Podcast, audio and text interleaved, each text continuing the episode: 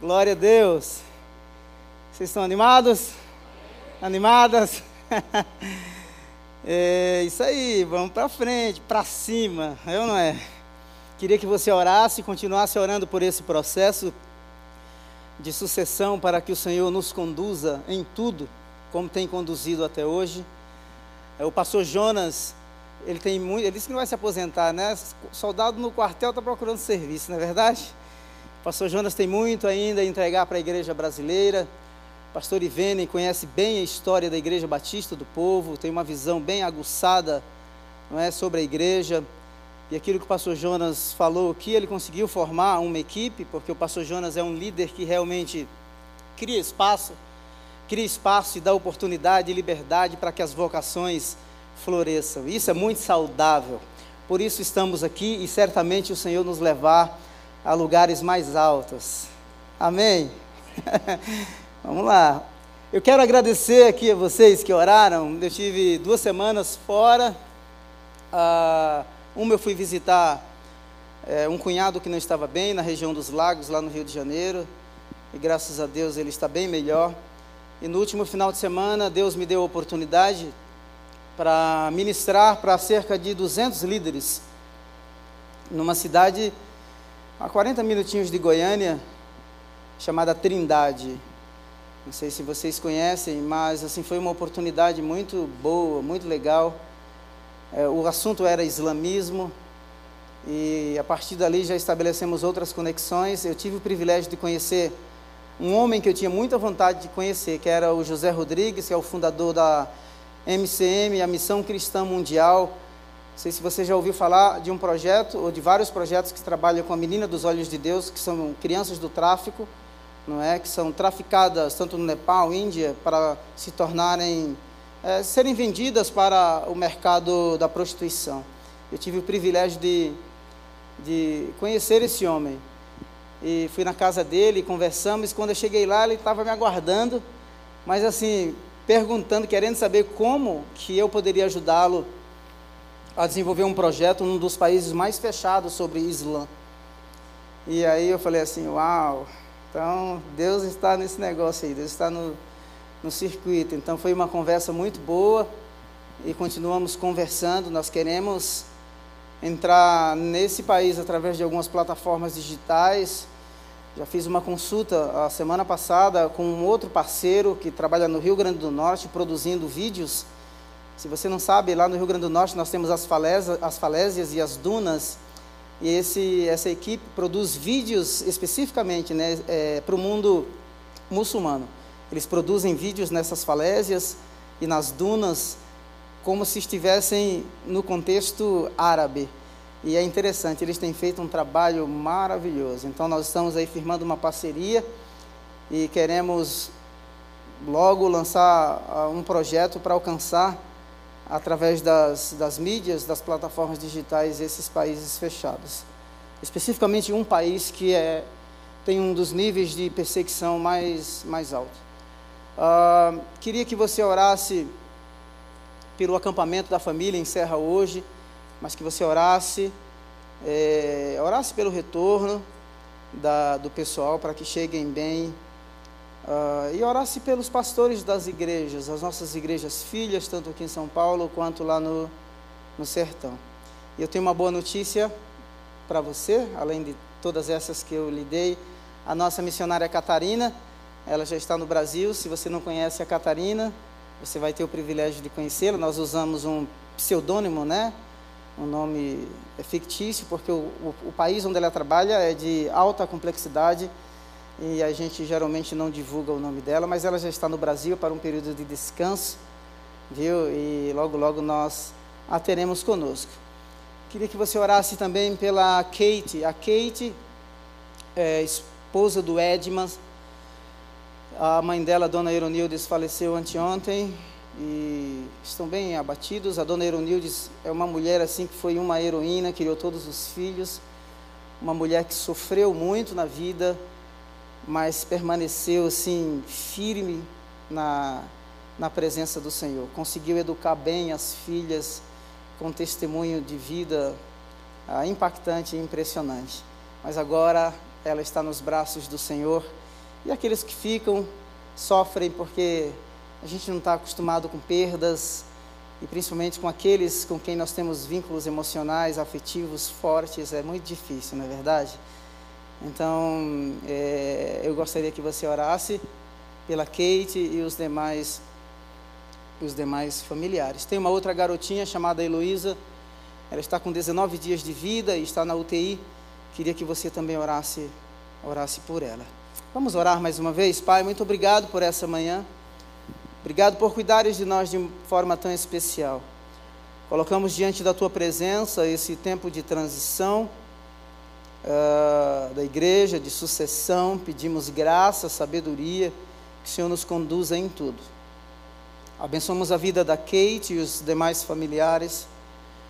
Tu és o Deus de todo consolo, tu és o Deus de toda graça, tu és o Deus de toda bondade e misericórdia. Nós abençoamos a Kate e os demais familiares para que experimentem a presença consoladora, provedora do Espírito Santo do Senhor. Aqueles familiares que estão em trânsito vindo para o Brasil, para o velório e sepultamento, pedimos que o Senhor os guarde e que eles cheguem em paz. Oramos pela Catarina, que está no Brasil, certamente terá choque cultural reverso e oro por adaptação, oro para que, como igreja, possamos acolhê-la e cuidar dela neste tempo. Em nome de Jesus. Nós abençoamos a vida da Heloísa com cura e com restauração. Visita essa criança que está na UTI. Tua palavra nos diz que tu és Deus de perto e Deus de longe. E nós liberamos nesta manhã sobre a vida da Heloísa uma palavra de cura. Cura. Cura em nome de Jesus que a voz do Senhor que faz parir as corças, a voz do Senhor que troveja sobre as muitas águas, seja liberado agora sobre a vida da Heloísa, é, é, estabelecendo cura e restauração. Que todos os membros que foram afetados, Deus eterno, em nome de Jesus, que volte ao pleno funcionamento, ao funcionamento perfeito. Heloísa, nós abençoamos a sua vida com saúde nesta manhã em nome de Jesus. Amém. Glória a Deus. Louvado seja o nome do Senhor. Nós vamos falar de um assunto bem interessante que eu acredito que é, é de extrema importância para todos nós, que são dons espirituais é, posto a serviço do corpo, serviço a serviço da igreja. E nós vamos falar sobre alguns pilares desse assunto de extrema importância. É, nosso tema é o Espírito Santo, ele distribui os dons para servir, os dons para o serviço. Uma das primeiras coisas que nós temos que considerar é que em 1 Coríntios, no capítulo 1, no verso 1, diz assim: Paulo, chamado pela vontade de Deus para ser apóstolo de Cristo Jesus, e o irmão Sóstenes. Verso 2. A igreja de Deus que está em Corinto. Escute os próximas, as duas próximas frases. A igreja de Deus que está em Corinto, aos santificados em Cristo Jesus, chamados para ser santos. Aos santificados Parece ser ambíguo né, o termo aos santificados e chamados para serem santos. É, o primeiro aspecto da santidade é que nós somos realmente separados para a santidade, separados para uso exclusivo do Senhor. E o segundo aspecto é que nós somos chamados para a santidade, o que os teólogos chamam de regeneração contínua, ou seja, que é um processo de santificação, de crescimento rumo à maturidade. Então, eu acho muito legal quando Paulo aborda essas duas palavras aqui e o que quero lhes dizer nessa manhã é que a vida cristã não é uma vida estática, inerte. A vida cristã é uma vida que está em constante movimento, crescimento e amadurecimento. Nós caminhamos rumo à perfeição. Amém?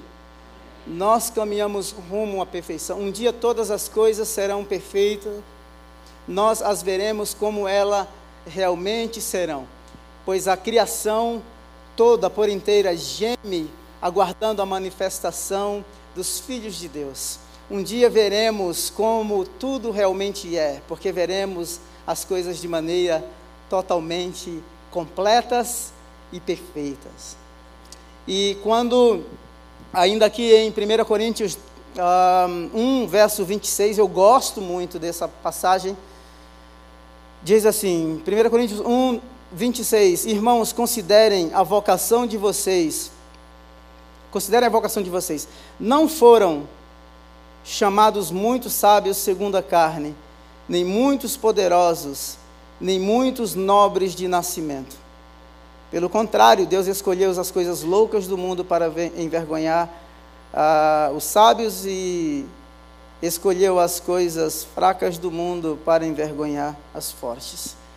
Então veja só que além do processo de santificação, o, o apóstolo Paulo relembra a igreja de Corinto de que lembrem-se de eh, vocês que foram escolhidos, muitos não eram de nobre nascimento. Paulo está desconstruindo aqui toda a pretensão humana. Uma igreja dividida, uma igreja complicada, e, e ele chama a atenção, dizendo assim: lembrem-se quem vocês eram. E quando a gente vai para 1 Coríntios 12, verso 1, diz assim: Irmãos, não quero que vocês estejam desinformados. Outra tradução diz: uh, Não quero que vocês sejam ignorantes a respeito dos dons espirituais. Vocês sabem que quando eram gentios, quando eram gentios, se deixavam conduzir aos ídolos, conforme vocês eram guiados. Por isso quero que entendam que ninguém que fala pelo Espírito de Deus afirma anátema, ou seja, amaldiçoado, ou seja, que Jesus seja amaldiçoado. Por outro, por outro lado, ninguém pode dizer Senhor Jesus senão pelo Espírito de Deus. O que o Paulo está dizendo assim, assim como vocês foram é, separados e chamados à santificação, assim como vocês foram chamados e não porque eram de nobre nascimento, tinham uma boa reputação. É, Deus é quem realmente os escolheu, e eu agora quero que vocês não sejam ignorantes, não sejam desinformados quanto aos dons espirituais. E, e é muito importante nós pensarmos, pensarmos nisso nessa manhã. Primeiro, que nós somos uma comunidade muito diversa. E quando a gente fala de diversidade, nós estamos falando de diversidade em todos os sentidos. Uma igreja multinacional, eh, multigeracional que inclui as, as gerações, eh, diversas gerações. Uma igreja com perfis diferentes, com gostos diferentes. É, e é uma igreja é, como em qualquer outro lugar, se não tiver princípios balizadores ou princípios absolutos, nós podemos nos perder. Mas quando cada um de nós entendemos que há uma particularidade, tanto no nosso chamado, no Deus que nos escolheu com um propósito único e singular, mas que este propósito único e singular tem um sentido muito maior quando ele é posto a serviço do todo, quando é posto a serviço do corpo. Amém? Bora para cima? Vamos lá? é, o Paulo, quando ele descreve a igreja de Corinto, ele descreve dessa maneira. Ele fala a igreja que está em Corinto, a esse corpo, a esse corpo diverso. Quando a gente fala de dons, o que nos parece, a primeira coisa é que a gente tenta falar de algo muito fechado, de um bloquinho, não é? De uma lista muito é, é, resumida em que a gente pode até dominá-la. Então existem dons que realmente eles, o dom de cura é Deus quem dá, o dom da fé é Deus quem dá. Mas quando você lê a, a 1 Coríntios de 12 a 14, Romanos 12 de 1 a 6, e quando você lê Efésios 4, 11 em diante, que ele deu uns para profeta, pastores, mestres, evangelistas, etc. Tudo isso visando o que? A edificação do corpo. Quando cada membro trabalha devidamente, o corpo é realmente edificado e cresce de forma saudável. Então, nós temos que pensar é, nos dons é, de forma individual, mas ao mesmo tempo nós devemos pensá-lo de forma coletiva. Coletiva. E, e, não pense simplesmente nos dons espirituais. Existem pessoas que têm habilidades, por exemplo, como administrar, gerenciar. Eu fico impressionado com algumas pessoas que têm habilidades administrativas. E até os psicólogos definiram isso muito bem, né? quando, quando redefiniram o conceito de vocação, ou seja, o conceito de inteligência, que chamamos de uh, o conceito de inteligências múltiplas, ou seja, não há somente a pessoa que tem o QI, tem o QE, tem a inteligência social, hoje fala-se de inteligência multicultural e assim por diante. Mas o, pensando como comunidade, como igreja, como corpo de Cristo, eu gostaria que nós pensássemos nesta manhã, que apesar de sermos uma comunidade diversa, existem princípios absolutos que dão sustentabilidade a toda essa diversidade. Isso é o mais belo que eu vejo no corpo de Cristo. Porque nós temos a quem presta contas, nós temos é, a consciência de onde nascem esses dons, de onde nascem essas habilidades e para qual propósito o Senhor nos escolheu. Amém? Qual propósito Ele realmente é, nos, nos escolheu. Então a igreja, é, o Paulo define em 1 Coríntios 12, 27, ora vocês são o corpo de Cristo, a cada um de vocês individualmente é membro deste corpo. Nós não podíamos nos tornar membros deste corpo por nós mesmos.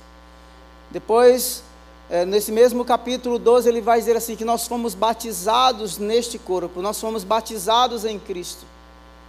Nós éramos estrangeiros, vivíamos separados de Deus, mas fomos enxertados na videira e nos tornamos membros desta nova comunidade, comunidade da fé. É por isso que eu não acredito ah, num cristianismo que tem vida, ou, na, ou numa vida cristã que tem vida isolada Vida cristã é vida comunitária. Vida cristã são dons e habilidades postas a serviço do corpo. Então não existe isso no cristianismo. Não. Em hipótese alguma, isso não existe. Efésios 1, 22. Deus colocou todas as coisas Uh, Deus colocou todas as coisas debaixo de seus pés e o designou como cabeça de todas as coisas para a igreja. Nós temos um cabeça, nós temos um mentor, nós temos um condutor. E nós devemos ser guiados por aquele que é o cabeça, porque ele conhece todas as coisas. E ele sabe como conduzir a sua igreja. E depois, verso 23, ele diz assim, falando da igreja que é o seu corpo, a plenitude daquele que enche todas as coisas em toda e qualquer circunstância. Colossenses 1,18. Ele é o cabeça do corpo, que é a igreja. É o princípio e o primogênito dentre os mortos, para que em tudo tenha supremacia. A supremacia não é de um líder humano, não é de qualquer nomenclatura eclesiástica, seja ele apóstolo, mestre, evangelista, pastor, não. O cabeça é Cristo e ele tem supremacia sobre o seu povo, a sua igreja. A igreja é esse corpo diverso. Foi Paulo quem plantou essa igreja. Ao ler uh, Atos capítulo 20, você vai perceber isso. Era uma igreja composta de membros gregos, uh, judeus, diverso cultura, culturalmente, etnicamente. Uma igreja, como já lhes disse, santa, separada, mas também chamada a santificação. 1 Coríntios 1,7, uma igreja que não faltava nenhum dom. Interessante. A igreja está sendo ameaçada de divisão, há partidos dentro dela. Uns diziam eu sou de Paulo, eu sou de Apolo, eu sou de Cefas, os mais evoluídos, entre aspas, né, os mais espirituais, diziam eu sou de Cristo. Uma igreja dividida. teologicamente, quando vinham para a ceia, para a festa ágape, alguns vinham com fome e queriam bagunçar o coreto, queriam comer tudo, não é? Outros se embriagavam e assim por diante. Uma igreja com problemas de relacionamento, mas o apóstolo Paulo reconhece que não lhes falta nenhum dom. Os dons são dados para o corpo. E eu queria fazer uma pergunta, você não precisa me responder. Porque a maioria de nós que estamos aqui temos na nossa cabeça um modelo de igreja ideal. Não é? Sim ou não? Mas qual é a igreja real do século 21? Qual é a igreja real? Uma igreja como essa? Não é? Que é separada, mas chamada a santificação, etnicamente diversa uma igreja com partidarismo. Ah, muitos de nós, quando olhamos ou lemos as Escrituras, ou alguns mais saudosistas vão dizer assim: Uau, eu queria uma igreja né, como a igreja de Atos dos Apóstolos. Não é verdade? É, Atos dos Apóstolos, quem mente ou quem vendia as propriedades que não entregava o dinheiro devido e que retinha uma parte, batia as botas na hora ali. Não,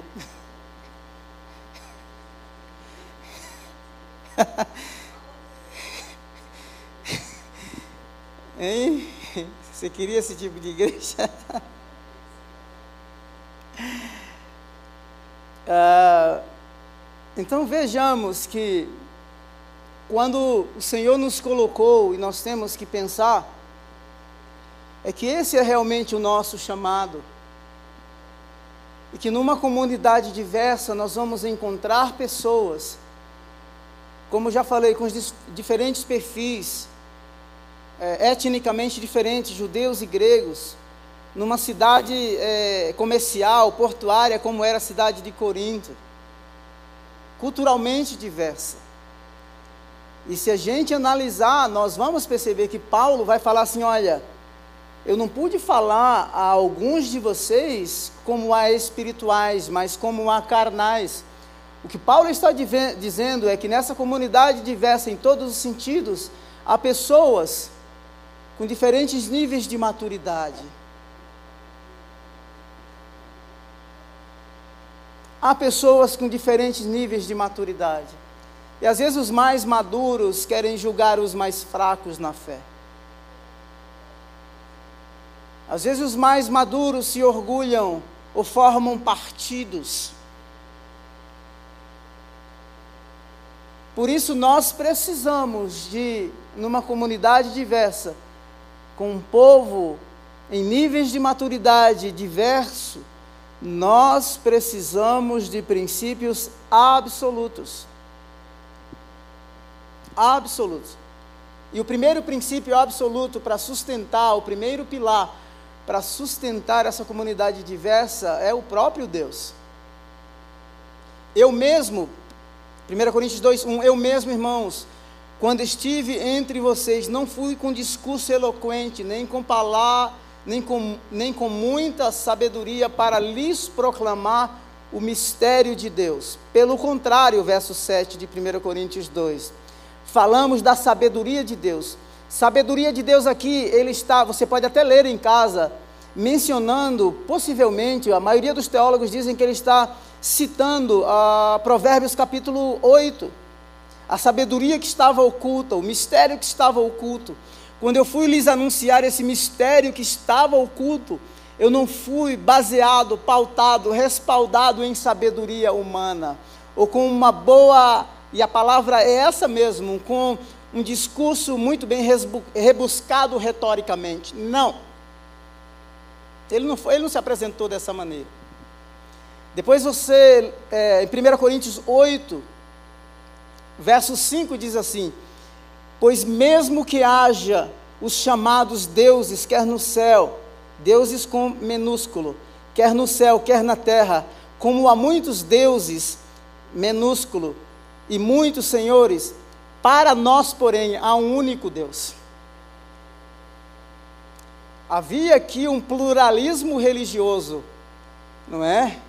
um politeísmo que reinava nesta comunidade. Na concepção humana, mundana, secular, havia muitos deuses. Paulo está dizendo assim: para nós, porém, há um único Deus. Numa comunidade diversa, nós precisamos crer, acreditar, crer assim e assim viver, de que Deus é o pilar absoluto que sustenta. E como sustenta? O Pai de quem vem todas as coisas e para quem vivemos. E um só Senhor Jesus Cristo, por meio de quem todas as coisas vieram a existir e por meio de quem vivemos. Contudo, nem todos têm esse conhecimento. Alguns, ainda habituados com esses ídolos, comem esse alimento como se fosse um sacrifício idólatra. E como a consciência deles é fraca. Veja só, imaturos. Estão dentro da comunidade, mas ainda cultuam alguns ídolos. Precisa de libertação, precisa de crescimento, precisa de discipulado, precisa de amadurecimento, precisa de uma experiência profunda, transformadora com o Deus absoluto, único, verdadeiro. E ele descreve porque ele é único e verdadeiro, nos versos 5. Único Deus, por meio de quem todas as coisas vieram a existir. Segundo princípio, 1 Coríntios 1, 23, nós, porém, pregamos a Cristo crucificado. Essa é a palavra mais escandalosa para o primeiro século. Mais escandalosa. Porque o Messias, na concepção judaica, jamais poderia morrer de forma humilhante. Pregado numa cruz, Maldito era aquele que era pregado no madeiro. Mas ele não ficou na cruz, ele ressuscitou ao terceiro dia. A Cristo, a quem pregamos, e este crucificado. Princípio absoluto: comunidade diversa precisa de princípios absolutos, uma fé sólida, clara, transparente muito transparente, real.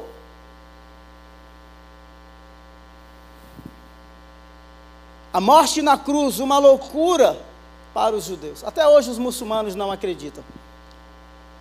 Na Surata, que é os capítulos do, do Alcorão, Surata 4, verso 157, diz assim: que os cristãos acreditaram que haviam crucificado uh, Jesus. Certo é que não o crucificaram, mas Alá, o Deus do Alcorão, simulou essa morte. Alá simulou a morte.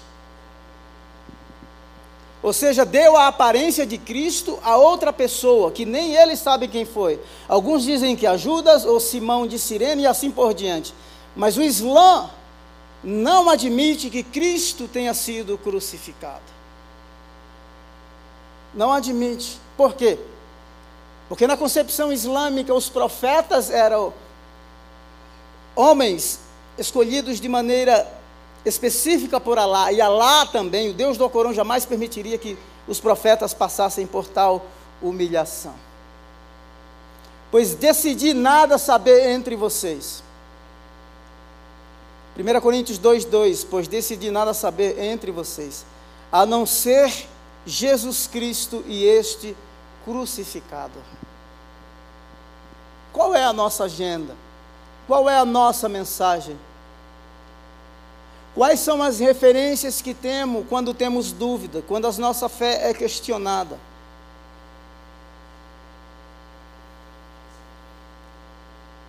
Conheço a história de um dos maiores apologetas do século 21, chamado Josh McDowell. Ele fazia chacota dos cristãos dentro da universidade. E um certo dia, uma jovem, dois jo um jovem e uma jovem falou assim: Ok, se você não crê no cristianismo, por que você não faz uma pesquisa sobre a ressurreição de Jesus? Aí ele foi fazer. No meio da pesquisa, ele se converteu. O Evangelho é voraz. Ele foi crucificado, mas não ficou na cruz. Ele ressuscitou, ele vive. Nós precisamos desses princípios absolutos como comunidade diversa. Nós somos chamados para ser âncora, para ser referência, para ser sal e para ser luz. 1 Coríntios 3:11, porque ninguém, ninguém pode colocar outro alicerce além do que já está posto, que é Jesus Cristo. Você pode pensar isso de maneira muito simples. Mas numa comunidade onde havia partidarismo, eu sou de Paulo, eu sou de Apolo, não é? eu sou de Cefas, eu sou de Cristo. Onde aqueles que viam para o culto público comunitário Uns queriam orar em línguas mais do que os outros, havia uma desordem, uma bagunça. Não é assim? É essa a descrição. E Paulo está dizendo assim: olha, você tem o seu papel, individualmente você é único, você é única. Agora você imagina esses diferentes gostos, perfis, porque até gostos pelos pregadores, né? Alguém poderia dizer assim: não, eu sou de Jonas, eu sou de Vênia, eu sou de Samuel, eu sou do A, de B e de C. Quem somos nós a não ser servos de Cristo? Por isso nós precisamos entender que o princípio absoluto de onde emana toda boa dádiva e todo dom perfeito vem dos céus. Ninguém pode lançar um outro fundamento, o fundamento é Cristo, a base é Cristo. É nele e para ele que todas as coisas convergem e convergirão no, no, no, no fim dos tempos. Nós precisamos ter esse entendimento. Por isso que Paulo vai dizer assim: Eu não fui chamado a batizar. Batizei somente alguns de vocês. Ou seja, quando nós reconhecemos a nossa individualidade dentro dessa diversidade, e a vocação é canalizada para o propósito para o qual fomos criados, haverá saúde no corpo. A saúde no corpo quando há saúde individual. A edificação quando cada parte do corpo faz a sua parte.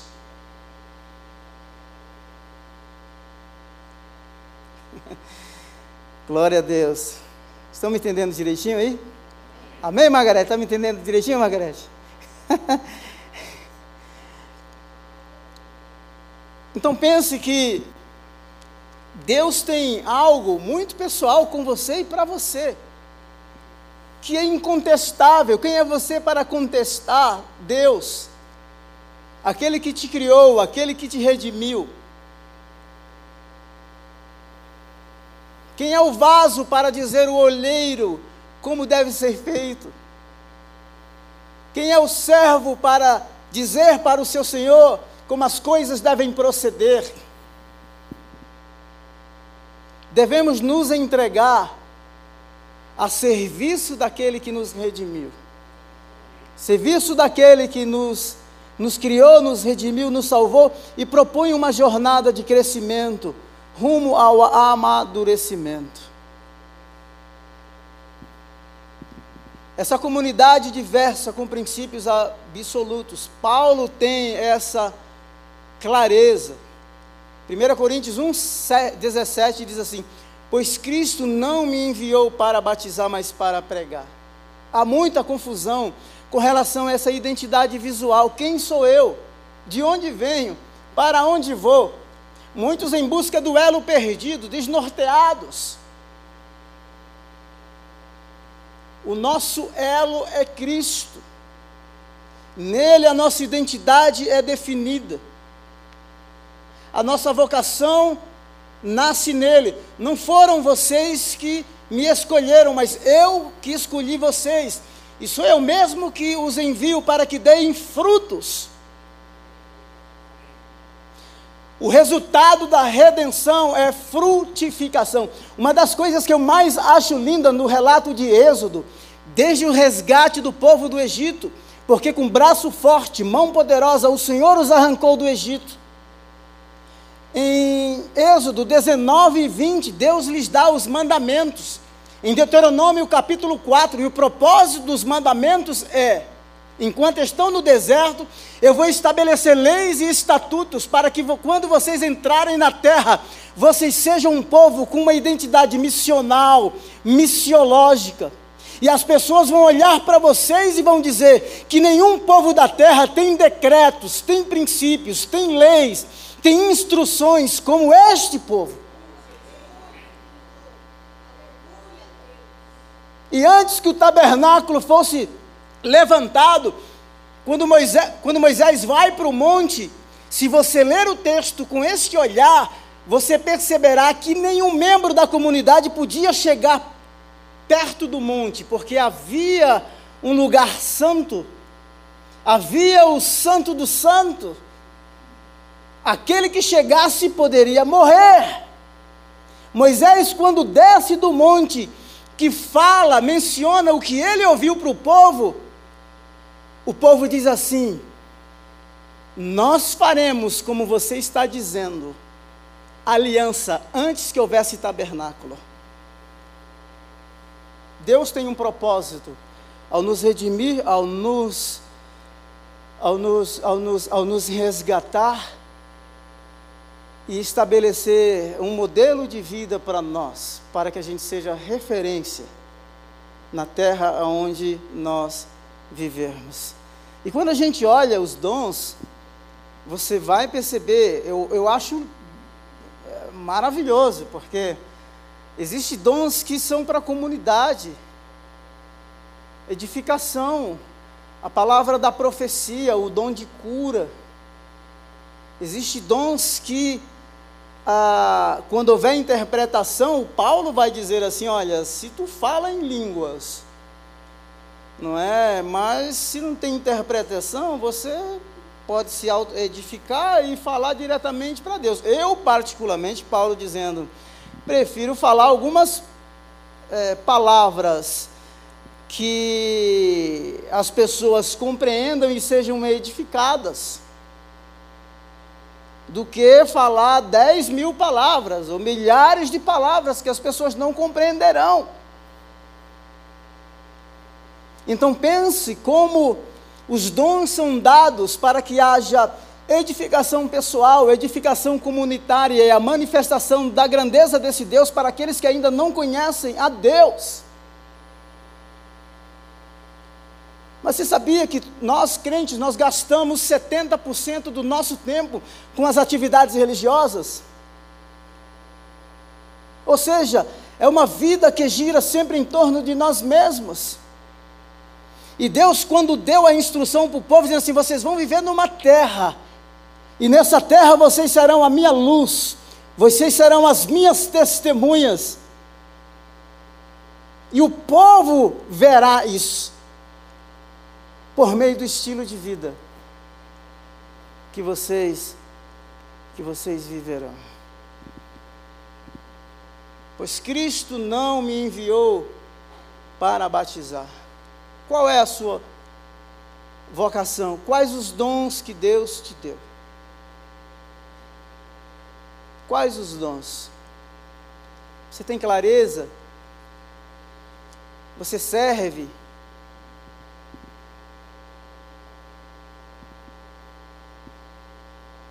Você está a serviço daquele que te chamou, que te separou, que propôs uma jornada para você? Se nós não tivermos isso muito claro, e se a gente não criar ou não se expuser, não se expuser diante de situações em que dons e habilidades, não é, serão afloradas. Por que às vezes nós temos medo de orar pelos enfermos?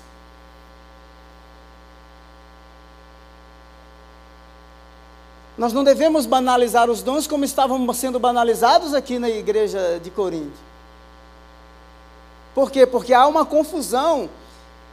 Existem pessoas que queriam pôr em prática os dons que não lhe pertenciam, porque não lhes foi dado. Dom é graça, é carismata, é caris, é presente de Deus.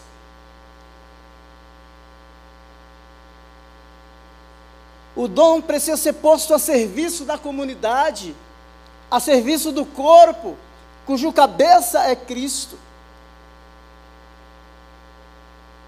E às vezes nós temos tantas expectativas, e as expectativas são mais anseios meramente pessoais e, por que não dizer, até mundanos e carnais, do que o próprio propósito de Deus para a nossa própria vida.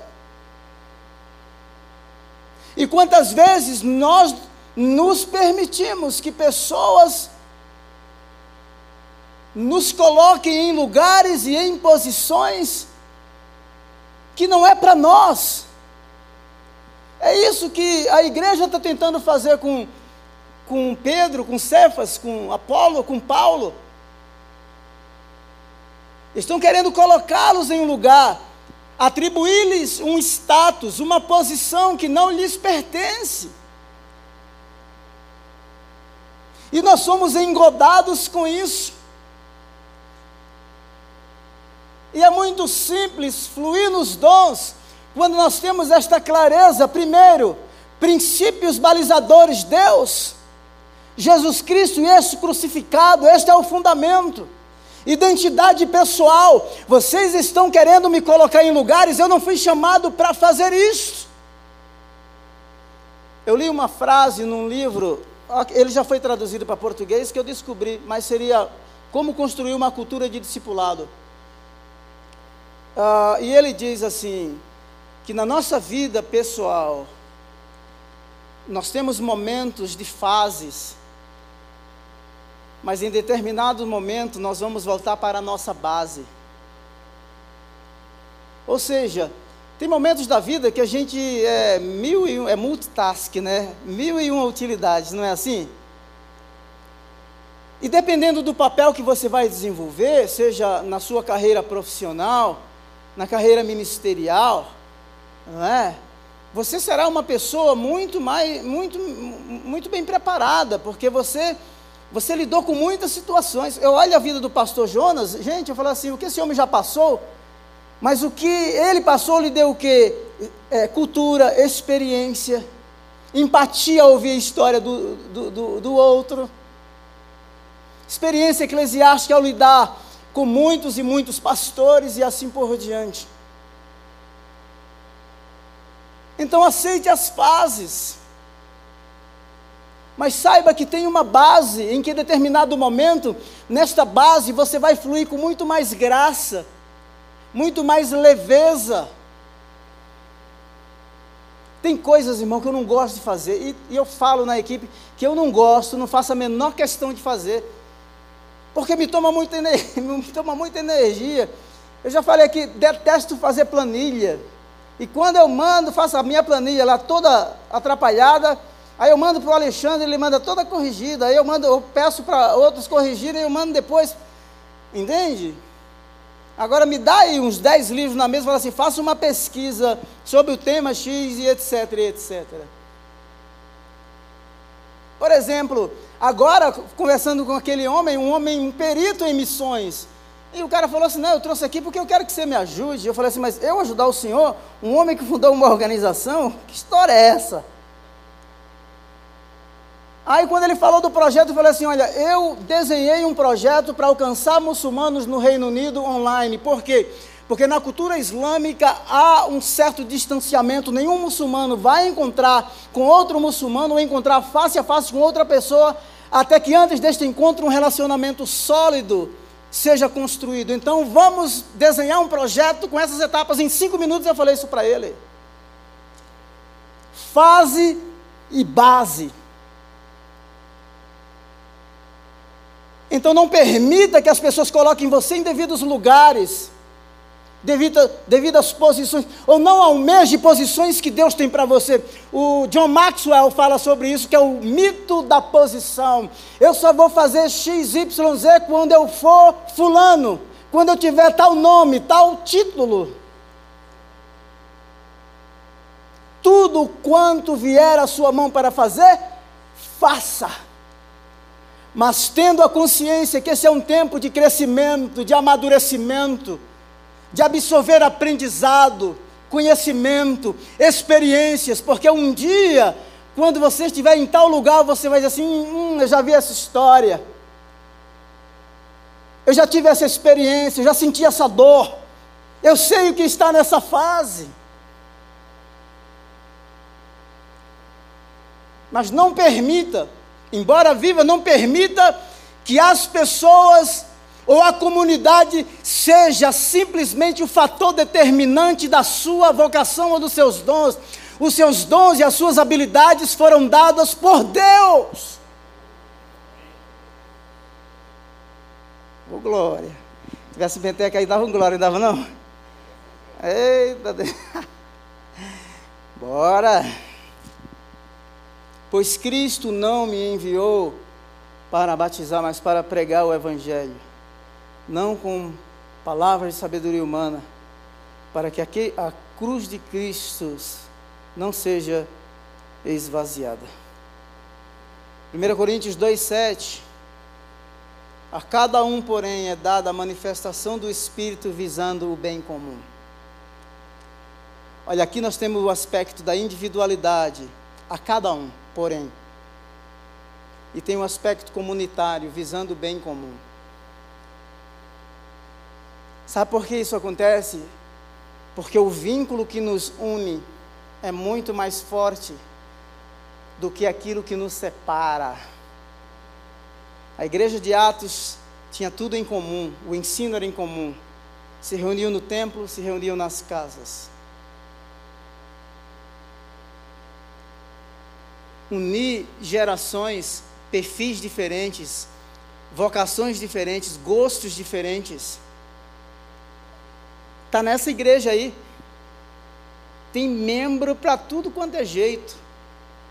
E tem ovelha para todo tipo de pastor, mas estava dividida. Porque não entendeu, não compreendeu quais são os pilares absolutos. Quantos discursos políticos estão aí fora querendo te enredar? Ah, vamos montar seminários agora para fundar, para treinar pastores progressistas.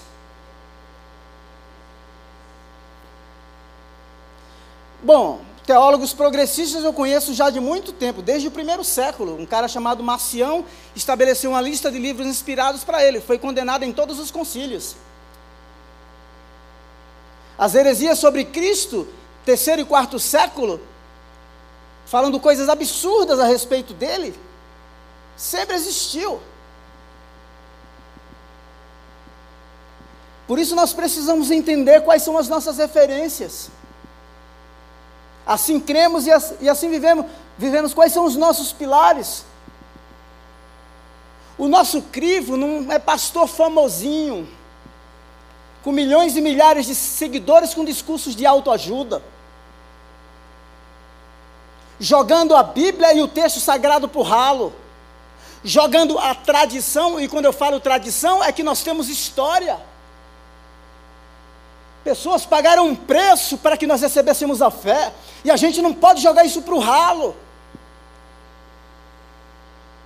Nós estamos num processo de sucessão, como o pastor Jonas, nós temos a missão de levar o Evangelho até os confins da terra. Não é sobre mim, não é sobre pessoas, é sobre aquilo que eu recebi, e ninguém pode nos dividir, porque aquilo que nos une é muito mais forte e mais sustenta toda e qualquer tempestade. Louvado seja o Senhor. Amém. Eu acho que eu vou parar por aqui, viu? Vou ficar devendo o restante para você. Hoje eu vou pregar nos três cultos. Me deram duas semanas aí que eu fiquei fora. Que ele vai voltar? Vamos tirar o couro dele. É... Entenda só que a... apesar de a gente ter essa identidade individual e ela é tão importante, ela é muito importante essa identidade pessoal que é que eu sou nele, o que é que ele me fez, o que é que ele, o que é que ele quer de mim. Como eu me encontro neste lugar, nessa comunidade tão diversa. Como que eu posso servir? Como que posso ser útil? O que posso fazer por aquele que tudo fez por mim? Como posso servir a Deus com os meus recursos, com o conhecimento que Ele me deu? Existe muita gente aí atordoada, desorientada. Desde que o mundo é mundo, meu irmão, minha irmã. Sabe, desde lá o Egito, quando o camarada, o faraó que não conhecia José, ele ele faz um complô para impedir o crescimento do povo de Deus. Então é o seguinte, vamos dar uma instrução aqui para as parteiras. Se é, nascer homem, mata. Se nascer mulher, e as parteiras assim, olha, quando a gente chega lá, as mulheres judias são viçosas, elas já deram a luz. Ele queria frustrar um plano de Deus, sabe? Foi com faraó, Deus brinca com faraó, endurece o coração, quebranta o coração do cara. Lembra de Nabucodonosor? É, que estabelece toda uma dieta lá para Misael, Azarias, Daniel, e um lugar estranho.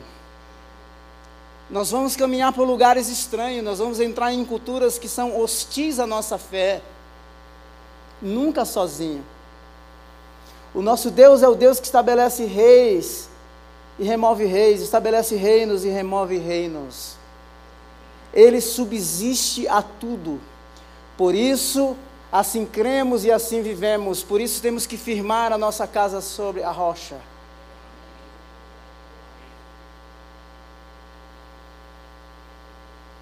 O cristianismo sustenta qualquer coisa, seja ela de que ordem for, social, política e religiosa.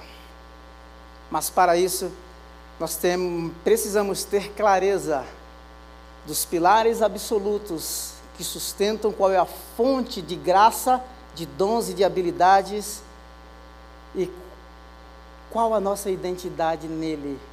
Porque não permita que ninguém de dentro da comunidade ou de fora dê nomenclaturas ou coloque rótulos em você. Antes de tudo, nós somos filhos e filhas de Deus e fomos resgatados para um propósito único: servi-lo. Amém? Vamos nos colocar em pé. Louvado seja o Senhor.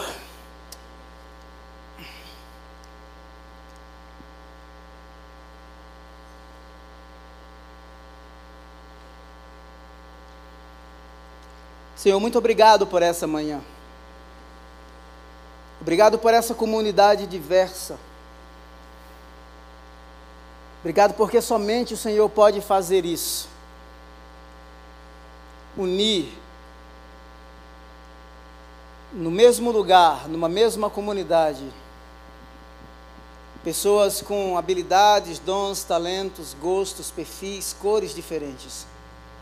Tu és aquele, sim, que reconcilia o branco e o negro, põe na mesma mesa, na mesma comunidade e constitui como membros do mesmo corpo o rico e o pobre, o estrangeiro e o nativo. Obrigado porque tu és o elo, tu és o vínculo forte, tu és a mensagem de reconciliação. Louvado seja o teu nome. Eu oro a Deus em nome de Jesus para, para que, como comunidade de fé, a gente tenha esses pilares muito claros, muito definidos e nós queremos andar por eles, viver por eles e, por que não dizer, até morrer por eles. O que importa é que o nome deles seja anunciado e que ninguém mais lance outro fundamento. Nós rejeitamos os rótulos, as falsas identidades, as falsas vocações. Nós não queremos ser instrumentos, nós não queremos ser usados para simplesmente realizar o desejo de A ou de B, o marido da mulher, ou vice-versa, o filho realizar o sonho do pai, não. O que nós queremos, o que nós queremos são os teus sonhos, o que nós queremos são os teus caminhos, o que nós queremos é viver aquilo que o Senhor nos chamou para viver. Em nome de Jesus. E que mesmo nos dias de fases em que as crises às vezes tomam conta do nosso coração, nós queremos voltar para a base e pedir que o Senhor nos fortaleça, nos sustente. E que nos dias, nos dias que as tempestades soprarem de forma muito mais forte, simplesmente nos dê a consciência plena de que Tu és o nosso abrigo seguro, que Tu és a rocha mais alta que eu, que todos nós aqui. Louvado seja o nome do Senhor. Amém. Você pode aplaudi-lo?